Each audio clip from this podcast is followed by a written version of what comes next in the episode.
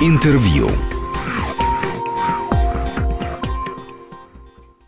У микрофона Александр Андреев. Здравствуйте. И сегодня у нас в гостях сопредседатель Союза потребителей Росконтроль Александр Борисов. Александр Иванович, здравствуйте. Здравствуйте, друзья. И президент Ассоциации частных охранных организаций ГУАРД Сергей Касьянов. Сергей Евгеньевич, здравствуйте. Здравствуйте, товарищи. Говорить мы будем о, о правах покупателей и правах охранников магазинов, отталкиваясь от последнего громкого случая, когда в Челябинске охрана магазина избила покупателя, которого заподозрили заподозрили в том, что он украл э, товар, если быть конкретным, то э, лезвие для бритв. Причем в какой-то момент охранников уже перестало э, волновать, украл он что-то или не украл.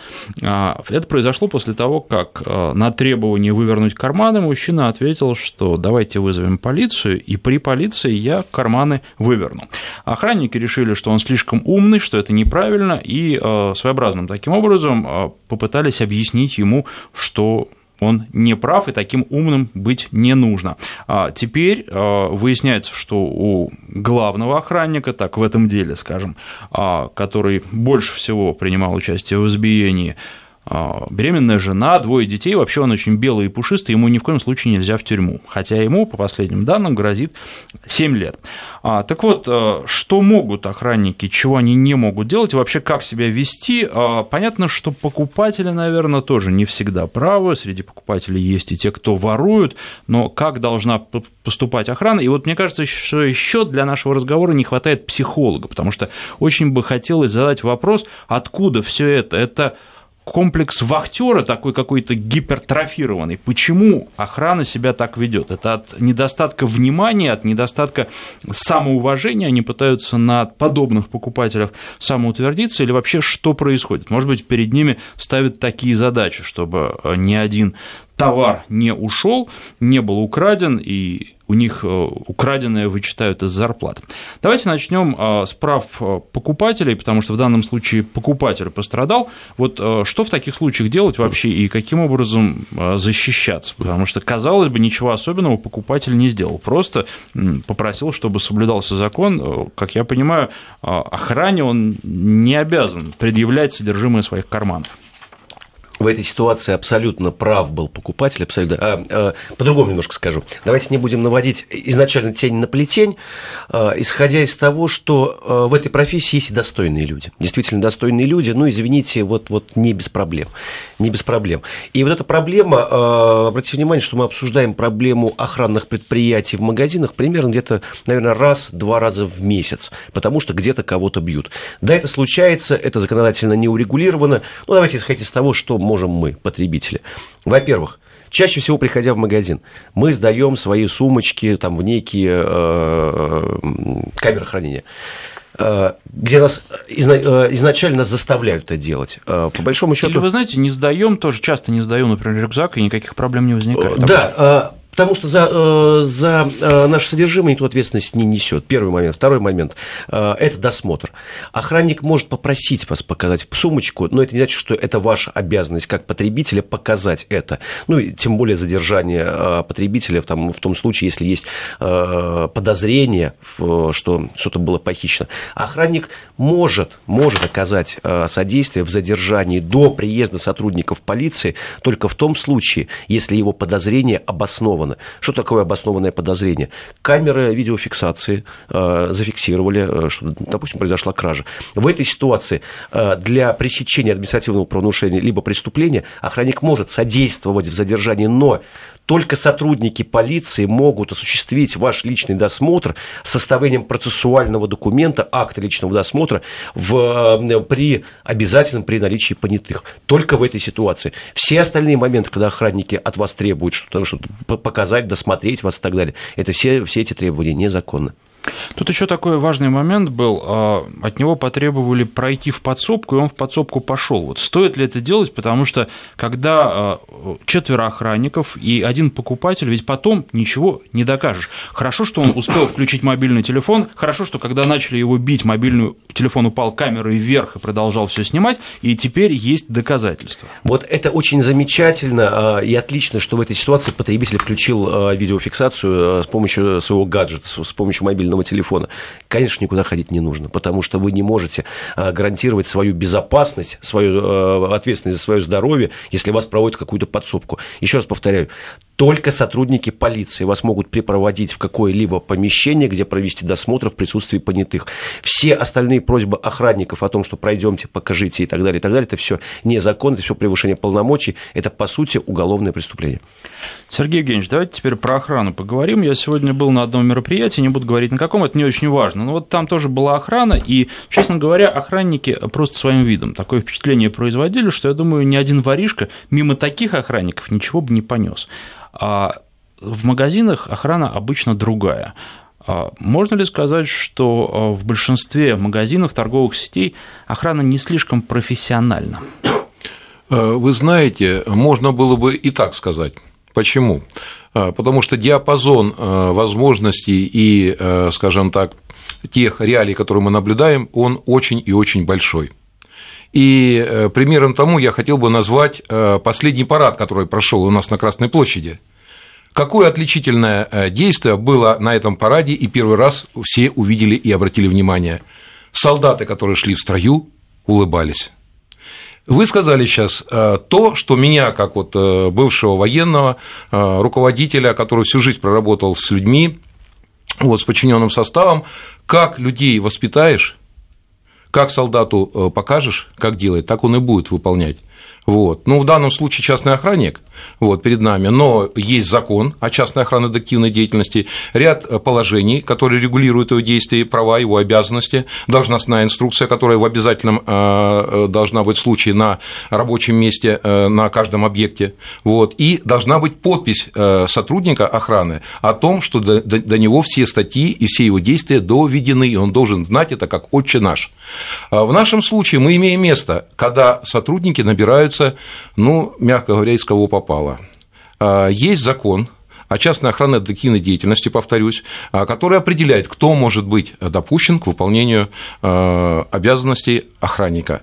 И я думаю, что основой, в частности, вот случая, который назывался, а, послужило то, что в самом начале подбора сотрудников было коренным образом нарушение этого закона по подбору сотрудников. А там, ну, не буду затруднять э, и время отрывать, э, в законе о частной охранной деятельности в статье 12 э, можно будет ознакомиться с этим этим. Вот. Но э, я думаю, что прежде всего недоработка старшего э, руководящего состава привела к тому случаю, который мы обсуждаем. А, кстати, это большая проблема, что э, мы зачастую обсуждаем как раз действия охранника, но никогда не несет ответственность непосредственно руководство. Я еще с армейской службы привык так, что если солдат набедокурил, то прежде всего виноват командир, который не поставил задачу, не научил, не рассказал, не предупредил, не предвосхитил, не предвосхитил те события, которые имеют место. А вот здесь поддержу полностью. Почему? Потому что если сотрудник полиции, например, мы часто это э, слышим, да, попадает в дорожно-транспортное происшествие, либо что-то случается, какие там совершает преступления, а, наказание несет и его руководство. А, с точки зрения именно охранных предприятий, там, в магазине и так далее, руководство, к сожалению, к сожалению, и, собственно, это и ведет к тому, чтобы дальше дальше правонарушения совершаются, ответственность не несет. А людской материал – это такой материал, что что будешь лепить, то и слепишь надо работать, надо заниматься, надо а, уделять этому время, внимание. К сожалению, не всегда это и не у всех получается. Ну, а что касается этого конкретного случая, нет ли возможности привлечь к ответственности руководство магазина? Потому что, наверное, когда-то нужно начинать. Это, кстати, привет э, руководству Челябинского этого магазина. А, пусть они пока не спят спокойно. Может быть, их можно каким-то образом тоже прищучить?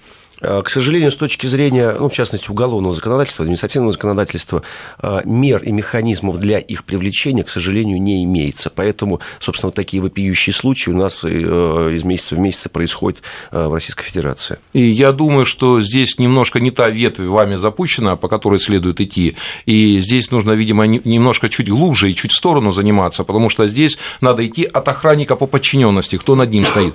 Никак над ним директор магазина не стоит. Поэтому надо говорить о нас, а тех, кто напрямую Подождите, работает с людьми. А, ну, кто-то над ним стоит, интересно, э, получается, что... Старший смены, старший объекта, старший, э, скажем так, первый заместитель генерального, генеральный директор, это вот та основная ну, цепь. То есть получается, что директор магазина вообще отношения не имеет, эти люди приходят, и даже если, например, директор магазина говорит там э, повежливее, они ему улыбаются или не улыбаются, наоборот, корчат рожу и дальше продолжают делать то, что хотят. А вы видели сюжет как раз вот по этому Челябинску, когда предъявляли претензии к директору магазина, к администратору магазина, который просто отправлял в головной офис, говорил, я никаких комментариев давать не буду. Но все-таки нужно разобраться, наверное, о причинах и условиях, почему это возникло, почему охранники столь щепетильно, столь трепетно относятся к своим потребителям.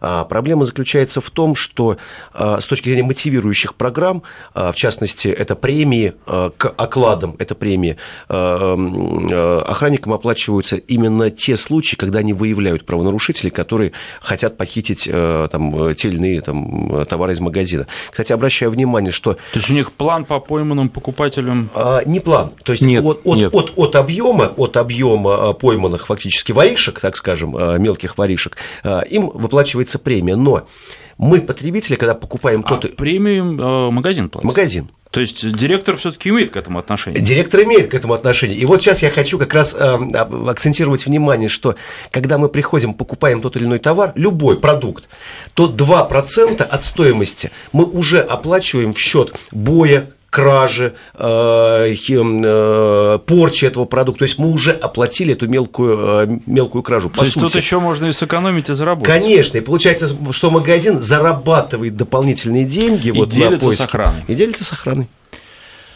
Отлично, картина вырисовывается. Хорошо, а хотелось бы еще немножко детали уточнить и прояснить то, что уже было сказано, но тем не менее с точки зрения охранников. Действительно, они сами, ну, по сути, ничего не могут, кроме того, чтобы вызвать полицию, если покупатель не собирается ее дожидаться, то задержать его до прибытия полиции. При они обоснованном подозрении. Не могут внимание провести э, в подсобку, не могут ничего другого делать, и если все равно настаивают на том, чтобы э, с ними прошли в подсобку, покупатель прошел, что ему делать? Просто начинать сопротивляться, может ли он оказывать сопротивление в данном случае? Вообще, ну, э, хорошо, если это мужчина, наверное, хотя любому мужчине довольно трудно с четырьмя другими будет справиться, а если это женщина, а если это пожилая женщина, что делать в такой ситуации? Звать на помощь?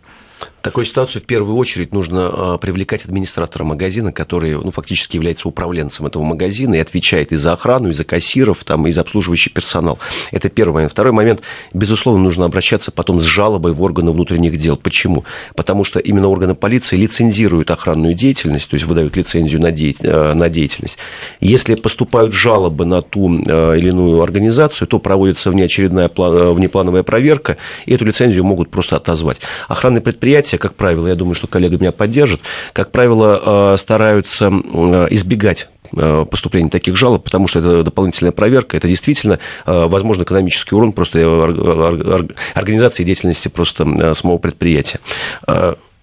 Сергей Евгеньевич, а Я внес бы коррективу следующего характера. Почему именно директор э, или иное лицо должностное э, должно от объекта э, представлять, скажем так, лицо переговорщика? Потому что это материально ответственное лицо. Охрана в данном случае не является материально ответственным лицом и, соответственно, связи никакой юридической не несет. И здесь правомочий как таковых охранниками не подтверждаются в силу отсутствия таковых. Вот. И при дальнейшем разбирательстве э, первый вопрос у милиции э, такой, а кто должностное лицо? Охрана никоим образом не является должностным лицом, и поэтому э, материальной ответственности в данном случае не несет по крайней мере, по представительству в органах правоохранительных структур. Вот. Но по договору, который заключают, материальная ответственность, конечно же, проговаривается. Ну, я бы, может быть, дополнил, что если действительно прецедент существует и в отношении вас, ну, вдруг какие-то незаконные действия страны охраны осуществляются, то, конечно, теперь вы уже становитесь инициаторами вызова сотрудников полиции. Как правило, это очень сильно охлаждает разгоряченные а, умы охранников, а, которые, ну, действительно понимают, что они превышают свои полномочия. Ну, вот в Челябинске, наоборот, подогрело, не охладило абсолютно. Здесь, опять же, правильно э, вот прозвучало э, предложение в беседе нашей э, присутствия психолога, И я вот, как всю жизнь занимающийся с работой с людьми, изучающий троекратно, потому что три высших учебных заведения закончил, училище военное, академия военная, юридическую академию Кутафина, везде мы проходили психологию. Психология очень и очень здесь нужна. И опять же нужна подготовка к выполнению своих обязанностей, функционалу своего а, тех сотрудников, которые стоят на защите а, частного или иного имущества. А, в данном случае, я думаю, коренным образом все таки вина прежде всего тех людей, кто готовил э, этих сотрудников и поставил на этот пост. Ну вот, Сергей Евгеньевич, у меня, пока вы говорили, возникла мысль, что и эти люди, которые э, сейчас, вполне возможно, окажутся на скамье подсудимых, их психологии никто не учил, и многому другому, наверное, тоже. А, здесь, наверное, есть и экономическая э, подоплека всего этого. Ведь давайте обратим внимание, что заработная плата таких специалистов, она не очень высокая. А, Еще раз повторяюсь, что э, в этой отрасли есть высококвалифицированные, высококлассные специалисты, но ввиду того, что э, средства не самые большие платятся, поэтому, к сожалению, могут попадать сюда, в эту сферу кто угодно, и именно административный состав, который набирает подобного рода людей э, к себе как специалистов, он как раз относится халатно к этому.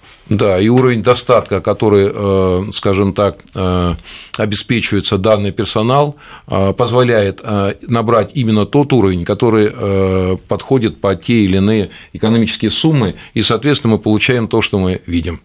Ну, а все-таки, что в такой ситуации делать, если э, охрана предъявляет незаконные требования и потом э, свои требования подкрепляет действиями, если вы не соглашаетесь. Незамедлительно обращаться к правоохранительным органам и заявлять о нарушении их прав и конституционных свобод и действовать строго в соответствии с Конституцией. Тут вот еще, кстати, я даже себя выделил по поводу жалоб. У меня такое ощущение, что жалобы у нас пишут, вот если произошло то, что произошло, например, в Челябинске. А если все каким-то образом обошлось, а, то человек, выходя из магазина, уже тут же про то, чтобы жаловаться, забывает. Пронесло и ладно. Вы знаете, э, это на самом деле такая очень важная составляющая, когда мы, потребители, голосуем рублем. А, давайте не ходить в те магазины. А, помните... А, вот, вы знаете, сразу прерву вас. Мне кажется, что эти призывы, по крайней мере, пока у нас не работают. Начинают работать. Начинают работать, я вам скажу почему. Потому что в 90-е годы мы думали о том, чем бы э, заполнить холодильник. Сейчас мы начинаем думать о, качестве своего потребления, о качестве потребления и качестве предоставляемых нам услуг. И следующий этап, следующий шаг, который мы делаем, это защита наших прав. Помните ту бабушку в одном магазине, которую э, охранники тоже вот э, задержали за якобы кражу пач, э, пачки масла. Закидали, закидали и пачками масла, и потом в итоге, насколько я знаю, этот магазин закрылся. Ну, просто в него перестали ходить. В этой ситуации, ну, если вам не нравится, конечно, качество предоставляемых услуг, давайте голосовать рублем. Это очень здорово, если это действительно так, и если отношение начинает меняться. Э, я бы э, привел такой пример. Э, когда раньше еще при коммунистах, если можно так сказать, была информация, что за рубежом едет автомобиль, из него выбрасывают бумага, и тот, кто это увидел, передает органам полиции номер машины, чтобы задержали за содеянное нарушение, вот, мы как бы называли это произвольно стукачеством, вспоминая 30-е годы. Вот. Но, видимо, система и законодательство идет к тому, что доносительство, или назови его э, как угодно, но именно совершенствование нашей жизни, улучшение нашей жизни будет приносить те элементы, которые будут э, требовать от всех окружающих общего внимания к поддержанию порядка, справедливости и на должном уровне взаимного отношения. Мне один знакомый сказал, ты знаешь, вот я за границей по-другому себя чувствую, потому что все люди улыбаются и довольны. Приезжаю в Россию, все злые. Вот от того, что мы злые, от того, что у нас закон не урегулирован, а, от того, что э, значит, мы еще не привели законодательство к тому уровню, чтобы мы все ходили и улыбались, э, и существуют вот те челябинские проблемы, которые мы имеем. Поэтому надо закон совершенствовать. А здесь я бы только подчеркнул, они не челябинские, мне кажется, они общероссийские, потому что, как уже было сказано, подобные новости возникают с ну, незавидной наши, наши российские. Наши с одной российские. стороны, да, с другой стороны, помимо, э, как я говорил, голосования рублем, давайте исходить из того тезиса, что э, когда правительство России говорило о том, что бизнес не нужно, в кавычках, кошмарить, и э, проведение проверки теперь раз в три года, Э, то, по сути, дало кредит доверия бизнесу. Э, не всегда бизнес этот кредит доверия выдерживает.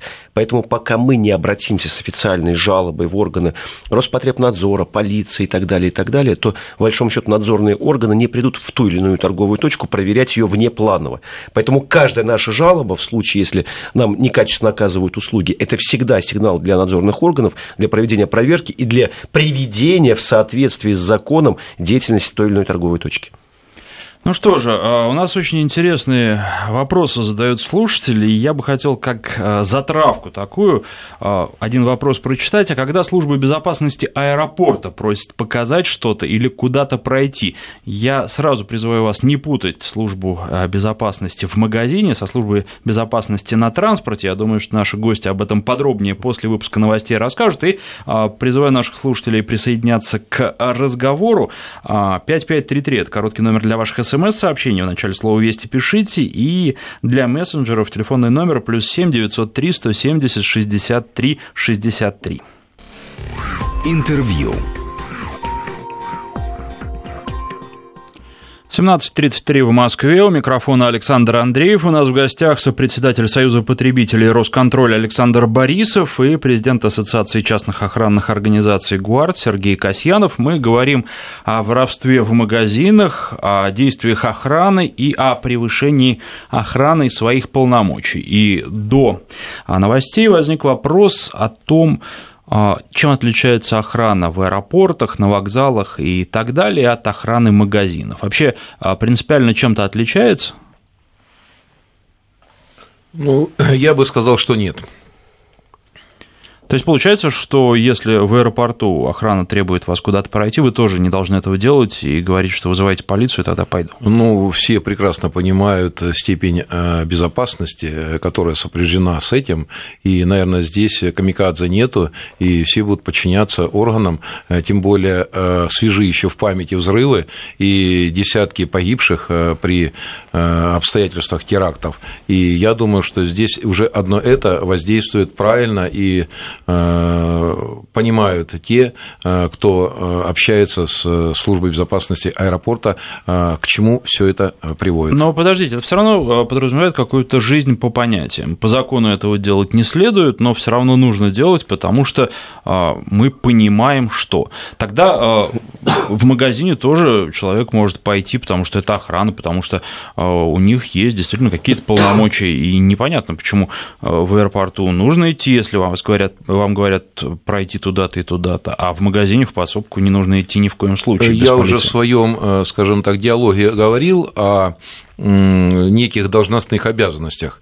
И не надо путать э, одно с другим, э, божий дар с яичницей, потому что одно дело аэропорт, другое дело магазин – это разные понятия. Понятно, люди одни – а должностные инструкции совершенно разные под те задачи, которые стоят, соответственно, на этом объекте очень, очень большой опасности.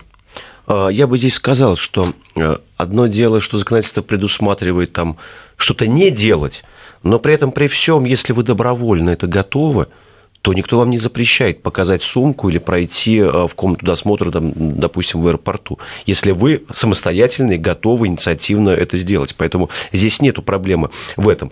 Проблема немножко в другом. Проблема в том, что есть частные охранные предприятия, которые лицензируются, а, которые, соответственно, проверяются надзорными органами. И есть именно а такие некие службы безопасности, которые формируют при магазинах. И вот в этом очень большая разница. Если с точки зрения ЧОПа, частного охранного предприятия, вы можете иметь механизмы воздействия, то с точки зрения вот просто какой-то службы безопасности какого-то магазина, фактически это просто какие-то люди, которые работают и которые предъявляют к вам требования. Вот с этим проблема а, гораздо более большая, скажем так, нежели а, с точки зрения там, ваших самостоятельных действий. Об ответственности магазина еще хочется задать вопрос и вернуться к этой теме. Можно ли через суд потребовать компенсации? Компенсации у магазина, именно у администрации магазина за произошедшее а, выплаты денег. Наверное, рубли они тоже умеют считать. Вы знаете, безусловно, можно, и существуют такие прецеденты, есть и э, в Уфе, и в Ярославле, когда действительно потребители обращались по поводу тех или иных действий именно охраны в суды. Э, сумма компенсации, к сожалению, ну вот так вот сложилось пока, пока так сложилась наша практика российская, что суды э, в 86% на стороне потребителей, но сумма компенсации составляет 10-15 тысяч рублей. Да, это немного, да, сроки рассмотрения составляют от 6 месяцев до полутора лет, что не всегда нас мотивирует мотивирует как потребители обращаться в суды. Тем не менее, обращаясь сегодня, завтра, э, мы как потребители, когда формируем э, сообщество уже потребителей там, в отношении того или иного магазина, когда а, затраты, ресурсные затраты на юристов этого магазина, на компенсации, когда начинают зашкаливать, тогда в этой ситуации мы начинаем не только бить рублем, не только а, пользоваться правом, но действительно реально наказывать этот магазин.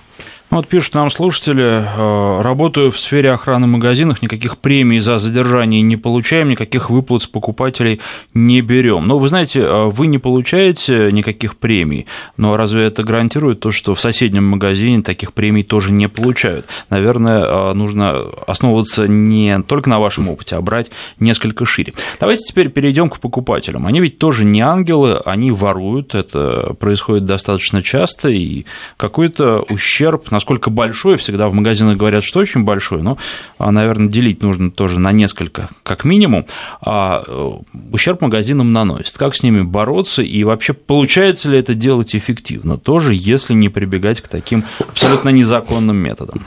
Ну, давайте исходить из того, что во всех магазинах есть э, камеры, да, они уже давным-давно установлены, э, есть фиксация правонарушений, это первый момент, поэтому, конечно, с воришками, с мелкими э, бороться возможно. Из мертвых зон воруют.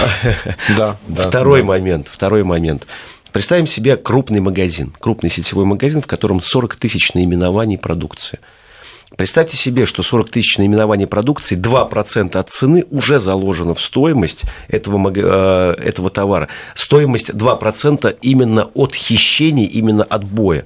Поэтому в этой ситуации магазины, они уже давным-давно застраховали себя и давным-давно получили, более того, получили гораздо большую прибыль, нежели украли из этого магазина. Поэтому говорить об э, э, экономической неэффективности деятельности магазина ввиду того, что там воришки крадут, ну, извините, это, конечно, смешно. Сергей Евгеньевич, а как бороться с жуликами в магазинах? А, вы знаете, это до боли знакомый вопрос, а, потому что были и ножевые ранения у моих сотрудников, и пулевые ранения. Вот, и я скажу одно – система, система мер. По международной практике, значит, 50 на 50 не только воруют пришедшие ну и свои воруют. Те, кто обслуживает, те, кто персонал находится на объекте, тоже э, приобщены ну, к этому. это известная история, и даже да. приходит покупатель, да, поэтому сейчас валить все на охранников было бы просто глупо и необоснованно. Вот, поэтому я, опять же, вернусь к тому, э, с чего начал. Система может привести э, к тому, чтобы можно качество, если не ограничить, то свести на очень низкие показатели. Это, конечно же, технические меры защиты, это, конечно, прежде всего организационные методы защиты, и, конечно же, проверка и подбор и работа с личным составом, как со стороны персонала, охрана, это продавцы, покупатели, кассиры, так и, конечно же, э, те, кто непосредственно бдит безопасность на объектах. И я скажу, что в моей практике именно такая э, система приводила к тому, что качественно издержки снижались, но сотрудники несли и угрозы, э, и э, были ранения ножевые, пулевые, вот, но и физическая подготовка, и экстренная медицинская подготовка помогала выходить здесь наименьшими потерями. Вот. Но скажу, что за издержки и за потери в магазине надо вести борьбу, надо вводить систему, и она дает хорошие результаты. Что грозит за воровство в магазине покупателю? Насколько серьезно наказание? Ведь много людей, которые не боятся его.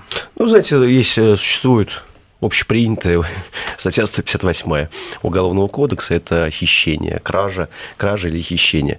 Э, до суммы, по-моему, сейчас в 2500 рублей, честно говоря, не подготовился, надо посмотреть. Это административное правонарушение, это называется мелкое Последний хищение. раз я помню полторы тысячи. А, на, мою, на моей памяти да, да, полторы тысячи. Было, да.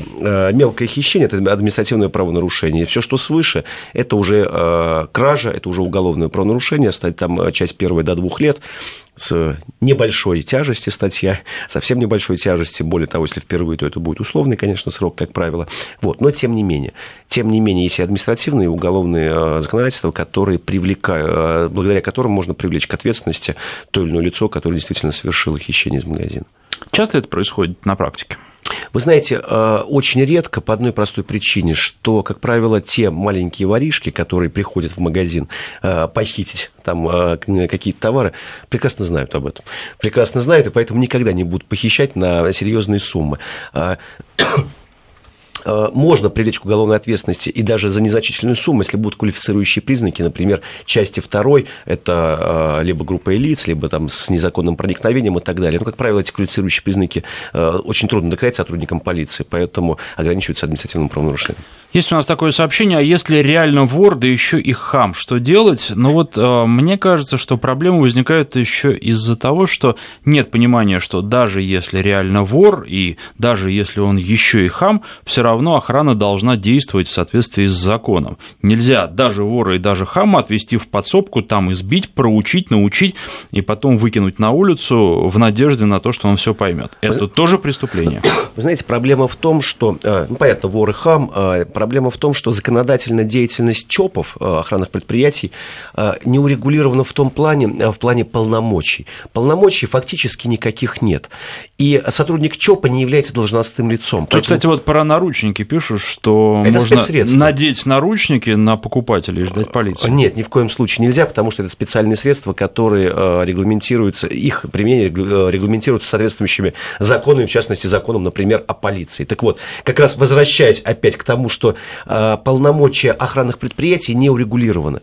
И в этой ситуации не, сотрудник охранного предприятия не является должностным лицом, а, соответственно, на него не распространяется ряд статей, в частности, Уголовного кодекса. Если бы, если бы в какой-то момент сотрудник охранного предприятия понял, что он может пойти по статье 285, это превышение должностных полномочий, либо халатность 290, где он является должностным лицом, это, наверное, охладило бы его пыл. Но в данной ситуации он является просто сотрудником охранного предприятия, а, и поэтому на него не распространяются должностные э, преступления, э, просто общеуголовные преступления не менее, в законе о частной охранной детективной деятельности пишет, что, пишется, что охранники имеют право применять специальные средства для отражения нападения, непосредственно угрожающего их жизни и здоровью, и для, для отражения нападения, непосредственно угрожающего жизни и здоровью охраняемых граждан, для пресечения преступления против охраняемой ими собственности, когда правонарушитель оказывает физическое сопротивление. Статья 17 закона о частной детективной охранной деятельности. Но здесь есть, конечно, конечно же, лазейка э, для закона, и если э, злоумышленник привлечет э, адвоката, юриста, то есть возможность квалифицировать это в сторону и в пользу потерпевшего, если можно так сказать. И у меня был случай. А мы сейчас прервемся, у нас короткий рассказ о погоде, после него продолжим. Интервью. Напоминаю, что в гостях у нас председатель Союза потребителей Росконтроля Александр Борисов и президент Ассоциации частных охранных организаций ГУАРД Сергей Касьянов. Сергей Евгеньевич, вы пример обещали а, привести вот перед нашим кратким да, перерывом. был пример. Сотрудник оперативно э, сработал, заметил злоумышленника, заметил, э, как тот в сумку сложил э, украденный товар, и на выходе из магазина задержал его. Вот. Э, как в данном случае и необходимо, э, было приглашено должностное лицо в лице генерального директора магазина, как должностное, как материально ответственное лицо. И, э, значит, решался вопрос оплатить за испорченное имущество, потому что оно было пока пряталось, испорчено, и таким образом этот инцидент э, закрыть, замять и не приглашать полицию для разбирательства. Э, обязалась гражданка принести деньги, э, в залог пообещала оставить телефон и какой-то кулон, по-моему, который на ней висел, и ретировалась. Пришла с полицией. В результате генеральный директор и мой охранник оказались за решеткой. За вымогательство, наверное, 163. Именно так, именно так, именно так. Вот. Но а, так как охранник действовал по, рекоменда... по указанию генерального директора, ничего не изымал по своим действиям, никаких самостоятельных шагов не предпринимал, я приехал, и с э, полицией тоже этот вопрос был урегулирован. Но прежде всего знание, как грамотно себя вести, как действовать в тех ситуациях, э, которые э, происходят, залог правильного и беспроблемного решения вопроса. На самом деле практически не, законодательно не урегулировано э, правила игры. Я э, приведу один пример. У нас по статистике э, людей, которые задействованы в службе охраны, я сейчас не говорю про ЧОП, а в целом вообще охраны, магазинов там и так далее, около полутора миллионов. Представляете, на всю страну полтора миллиона. У нас армии чуть, миллион, чуть более миллиона. У нас всей правоохранительной системы чуть более миллиона. И полтора миллиона охранников.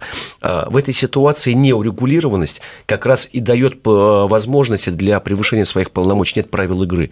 Если у закон, э, есть закон о полиции, который говорит, что полицейские вот, вот э, обладают таким-то э, рядом полномочий, должны так фиксировать это, те или иные правонарушения. Есть законы различные, которые администрируют ту или иную деятельность. Так вот, к сожалению, именно охран... в частности закон, закон о частной охранной деятельности, он, к сожалению, дает очень мало полномочий, не дает правил игры. И уж тем более не дает правил игры вообще другим каким-либо службам безопасности, которые формируются при, ну, в частности, при магазинах.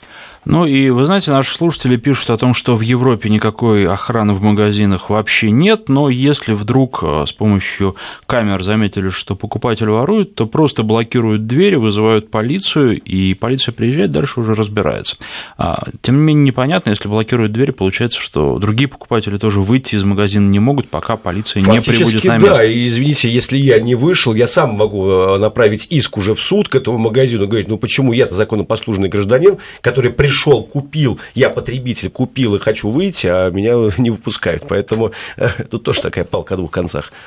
А, и э, вопрос, который, тем не менее, остается, несмотря на то, что мы с вами уже почти час говорим о том, как поступать в такой ситуации, так что же все-таки делать, чтобы не избили? Не наказать потом за избиение, а вот именно не дать себя избить имею ли я право сопротивляться, спрашивает э, наш слушатель, э, потому что действительно возникает такой вопрос, ведь, э, опять же, вот вы уже цитировали закон, если отведут в подсобку там четыре показания четырех свидетелей против одного. И докажите потом, что вы не пытались оказать сопротивление и избить этих охранников, украсть полмагазина и сбежать.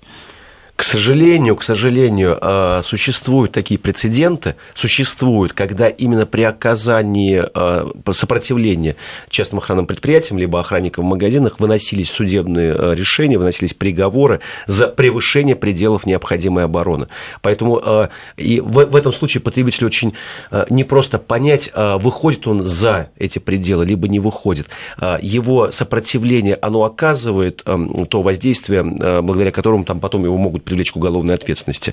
Поэтому в этой ситуации, наверное, лучше все-таки бесконфликтность, но э, в любом случае, в обязательном порядке, это вызов администратора магазина либо управляющего магазина и вызов сотрудников правоохранительных органов. В этой ситуации можно, конечно, пресечь, тогда в этой ситуации можно пресечь э, незаконные действия охранников. Если вы начинаете сами э, пресекать эти действия, то вполне возможно, что, что вы превысите пределы необходимой обороны и сами будете привлечены к ответственности. То есть, наверное, ответ такой, что стопроцентной гарантии ничто не дает, просто потому что если возникает ситуация, когда вы находитесь находитесь в компании еще нескольких не совсем адекватных людей, то э, для вас могут наступить неприятные последствия просто потому, что они неадекватны. К сожалению, но... да, но, кстати, вот э, наш как раз потребитель, э, уважаемый Женя Челябинск, вот что он сделал, молодец, мы живем в эпоху гаджетов есть видео, фотофиксация. Ну, ну, это, опять же, это уже он может наказать виновных по факту того, что его избили. Вот э, вопрос-то был в том, как э, не быть избитым, и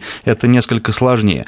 А получается, что если вас таким образом остановили, но вы прекрасно знаете, что ничего не воровали и добросовестный покупатель, вам нужно просто без особых разговоров брать телефон и вызывать самому на место полицию, потому что так будет проще. Фактически да. Фактически да, потому что ну, других, э, к сожалению, пути решения, наверное, найти трудно, потому что, э, как препятствовать, препятствовать незаконным действиям охраны.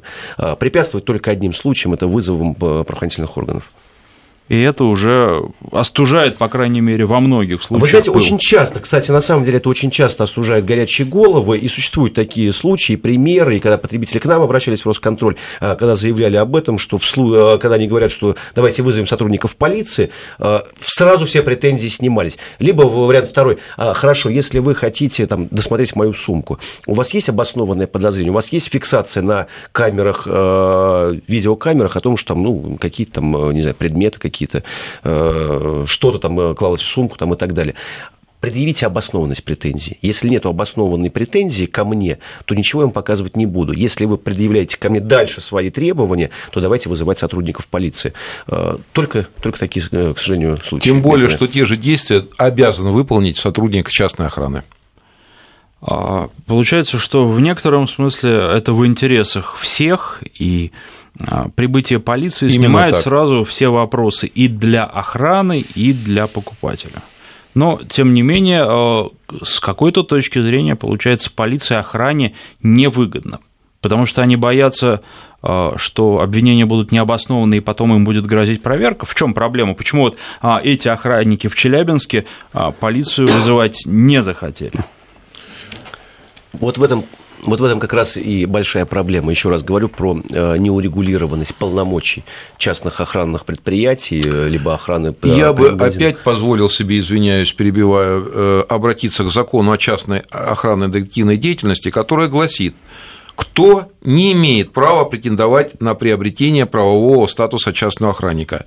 Это лица, не являющиеся гражданами Российской Федерации, не достигшие 18 лет, признаны решением суда недееспособными или ограниченно дееспособными, имеющие заболевания, которые препятствуют исполнению ими обязанностей частного охранника или имеющие судимость за, совершен... за совершение умышленного преступления, и лица, которым предъявлено обвинение в совершении преступления.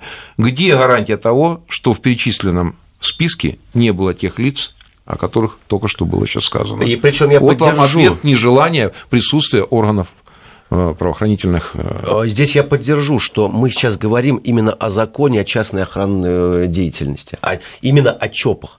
Но в том случае, как в случае с потребителем Челябинской области, там никакого ЧОПа нет. Это есть просто служба безопасности некого магазина, который работает по неким внутренним своим регламентам, которые никоим образом не относятся... Пор, такие службы закрыты законодательно, и статус э, частных охранных предприятий, имеющих лицензию, появил э, законодательное э, право выполнять эти функции и обязанности. Служб сейчас нету. Ну что же, наш разговор подошел к концу. Я только напомню, что гостями студии были президент Ассоциации частных охранных организаций ГУАРД Сергей Касьянов и сопредседатель Союза потребителей Росконтроль Александр Борисов. Спасибо.